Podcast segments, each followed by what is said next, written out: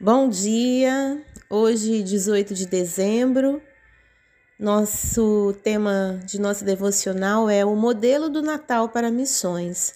O evangelho é João, capítulo 17, versos 18, e diz assim: Assim como tu me enviastes ao mundo, também eu os enviei ao mundo.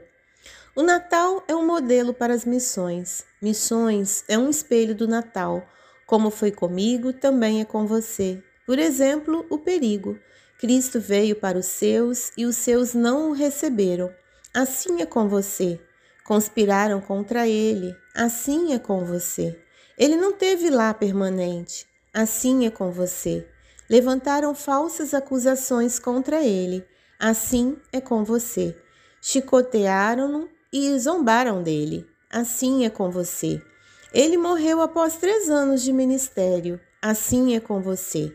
Mas há um perigo pior do que qualquer um desses, do qual Jesus escapou. Assim é com você. Em meados do século XVI, o missionário católico Francisco Xavier escreveu para o padre Pérez de Malaca, hoje parte da Malásia, sobre os perigos da sua missão na China. Ele disse: o maior de todos os perigos seria perder a confiança e a convicção da misericórdia de Deus. Perder a confiança nele seria muito mais terrível que qualquer mal físico que todos os inimigos de Deus juntos pudessem nos infligir. Pois sem a permissão de Deus, nem os demônios, nem os seus ministros humanos poderiam nos impedir no menor grau.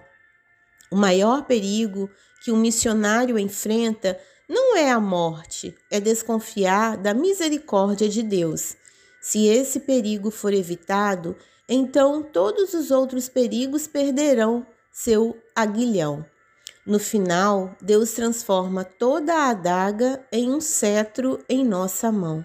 Como J.W. Alexander diz, cada instante do atual labor será graciosamente recompensado com um milhão de eras de glória. Cristo escapou desse perigo, o perigo da falta de confiança em Deus. Por isso, Deus o exaltou sobremaneira. Lembre-se, neste advento, que o Natal é um modelo para as missões, como eu, vós também, e que missões significa perigo e que o maior perigo é desconfiar da misericórdia de Deus. Renda-se a essa desconfiança e tudo estará perdido. Vença nisso e nada poderá prejudicá-lo por um milhão de eras.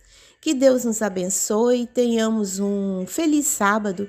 Esse texto foi extraído da devocional Boas Novas de Grande Alegria, 25 devocionais para o Natal, escritas por John Piper é, da editora Fiel.